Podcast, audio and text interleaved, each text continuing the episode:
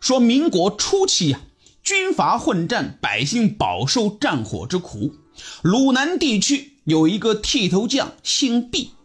这毕师傅呢，手艺不错，哎，一把剃刀在他手里呢，那就像是活了一样。所以呀，每天他的店一开张，来剃头的人呢，都是络绎不绝。这毕师傅呢，收了一个小徒弟，姓窦，因为年纪小，这客人们呢，常常是逗他。都叫他小豆子，这小豆子呢，脑子活络，聪明伶俐。时间一转眼过去了五年，此时的小豆子也已经长大成人了。他不但是继承了毕师傅的剃头手艺，还学会了按摩。这按说呢，以师徒俩的本事，这衣食无忧，也没有什么烦恼事，这日子呢也是够舒坦的。可是这小豆子呢，却总是想不通一件事情。那就是每当店里面来了普通百姓，这师傅呢总会让他过去给人家剃头。那要是来了富贵一点的客人呢，那师傅就要亲自动手了。这小豆子搞不懂是为什么呢，就忍不住的问师傅。这毕师傅呢对小豆子说：“呃，小豆子，你是个聪明的孩子，这师傅对你的期望呢很高。要知道咱们这一行呢，虽为毫末技艺，却是顶上功夫。”给达官显贵们剃头呢，讲究颇多，是非也很多。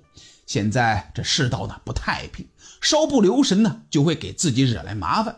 等你以后经验足了，再和他们呢打交道也不迟。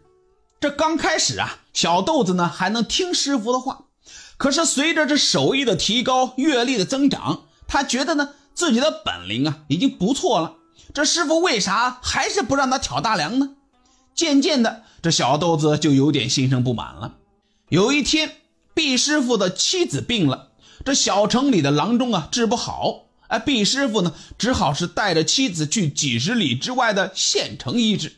这临走前，他吩咐徒弟呢要看好店铺，有什么事情呢等他回来再说。傍晚时分，有几个当兵的进了铺子了，为首的一个大个子军官问道。呃，毕师傅在吗？我们大帅请他去剃头。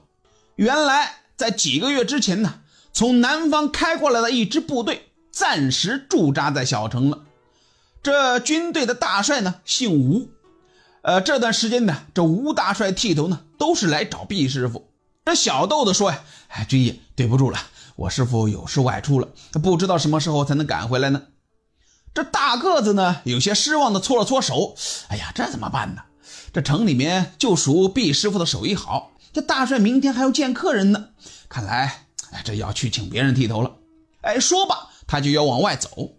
这时呢，小豆豆暗想了，能给大帅剃头，那岂不是个美差呀？我学了这么久的手艺了，应该是可以胜任了，是时候表现自己了。想到这儿，他就出门呢，追上大哥的军官，说道：“哎，军爷，呃，我是毕师傅的徒弟，这师傅的本领呢，我都会。”要不我过去给大帅剃头吧？这军官呢打量了一下小豆子，点了点头。呃，好，走吧。到了大帅的驻扎营地，大个子军官呢陪着小豆子进了门，对着太师椅上一个精瘦的老头，啪的一下敬了个礼。大帅，这毕师傅外出了，这小伙子是他徒弟，叫小豆子，您看可成？这老头呢是眯着眼睛点了点头。小豆子是赶紧上前伺候大帅洗头。洗好后，给大帅围上围布。只见他呢，左手按在大帅的头上，这拇指呢，轻轻的将头皮微微绷紧；右手呢，是拿刀轻轻的往下刮。随着这哧哧的声响，湿漉漉的头发是刷刷的往下掉。这旁边站着的保卫大帅的副官和亲兵呢，他们是紧握着枪，啊，紧紧的盯着小豆子拿剃刀的手。可是小豆子呢，却不紧张。锋利的剃刀在他手上啊，是运用自如，无丝毫差错。剃好之后，小豆子又给大帅剃须、掏耳，还拿出了自己的按摩绝活，把大帅的上半身骨骼呀是轻松了个遍。为了讨大帅的喜欢，这小豆子呢还多按了几遍。再瞧那大帅呀，是居然闭上了眼睛，舒舒服服的睡着了。这小豆子呢继续按摩着。过了一会儿，大帅醒来了。照了照镜子，哎，那真是容光焕发。他哈哈一笑，差李副官是拿了几块银元赏给了小豆子。还让大哥的军官呢是客客气气的把小豆子送出门了。这小豆子呢回到了店铺，把挣来的银元放在了桌子上，是疲惫的睡着了。到了半夜，他突然被一阵敲门声给惊醒了，睁开眼睛一看呢，是毕师傅回来了。原来这毕师傅在县城安顿好妻子后呢，就急匆匆的赶回来拿东西，准备交代一番后再走。就在这时呢。他看到了这桌子上的银元了，忙问是怎么回事。这小豆子呢，就把给大帅剃头的来龙去脉告诉了师傅。这毕师傅听完事情的经过，哎，又仔细的询问小豆子伺候大帅的细节后，不仅是惊出了一身冷汗，指着小豆子说：“臭小子，这师傅临走的时候让你好好看店，有什么事情等我回来再说。可你怎么没有把我的话给听进去呀？啊！”这次果然是惹麻烦了，你快随我到县城里面躲一阵子吧，咱们马上就走。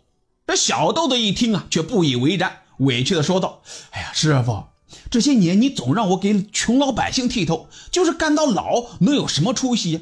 这徒儿已经长大了，也要干出一番事业来呀！啊，靠手艺吃饭，咱能有什么麻烦呢？这怎么也不至于躲起来让乡亲们笑话吧？我看呢，是师傅您想多了。”这徒儿呢也不连累您，啊，自己呢这就搬回家去住。这辈子呢，呃，我还是您徒弟，以后呢，我给您养老送终。说完，这小豆子是扑通一声跪下，给毕师傅磕了三个响头，然后呢是收拾好东西，头也不回的搬出了铺子。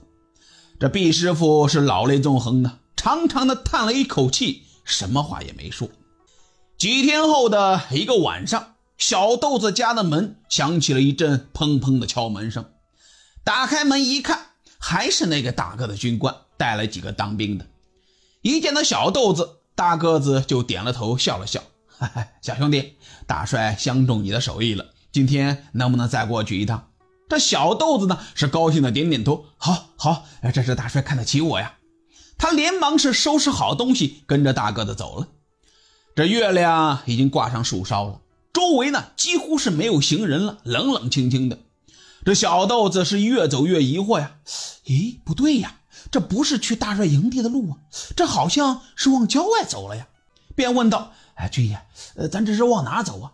谁知道刚才还很和蔼的大个子军官，突然是变得凶神恶煞起来，怒喝道：“少废话，快走！”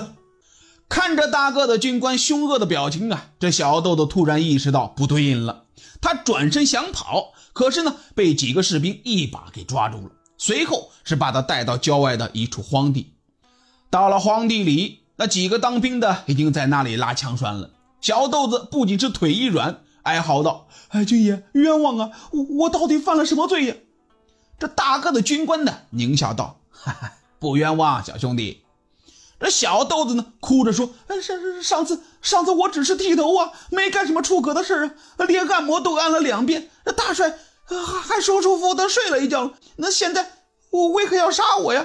大个的军官呢，是冷笑着说道：“哈哈，实话告诉你吧，不是大帅要杀你，而是李副官想要你死。他说我们这支军队南征北战的杀人无数，不知道结了多少仇家。为防止他人暗算，大帅本人连吃喝拉撒都提防着。”你倒好，这手里握着血亮的剃刀，那好好剃头就是了。可偏偏用按摩把大帅给整睡着了。那要是以后你被贼人买通了，趁大帅睡着时，那一剃刀下去怎么办呢？这小豆子哭着说：“哎，军爷饶命啊！我哪里知道还有这规矩？我我我远走他乡还不行吗？”大个子军官呢，这摇了摇头说道：“完了。”李副官还说了。这日子久了，大帅被你这通手法伺候的上瘾了，心里呢必然惦记，这怎么会舍得你走呢？这思来想去，最好的办法就是杀了你，这样呢，大帅才没有念想，还最多是埋怨几句。好了，事情的原委你也就清楚了，放心的上路吧。只见他一挥手，瞬间是响起了几声枪响。感谢您的收听，想继续收听下一集的，那就点个关注吧。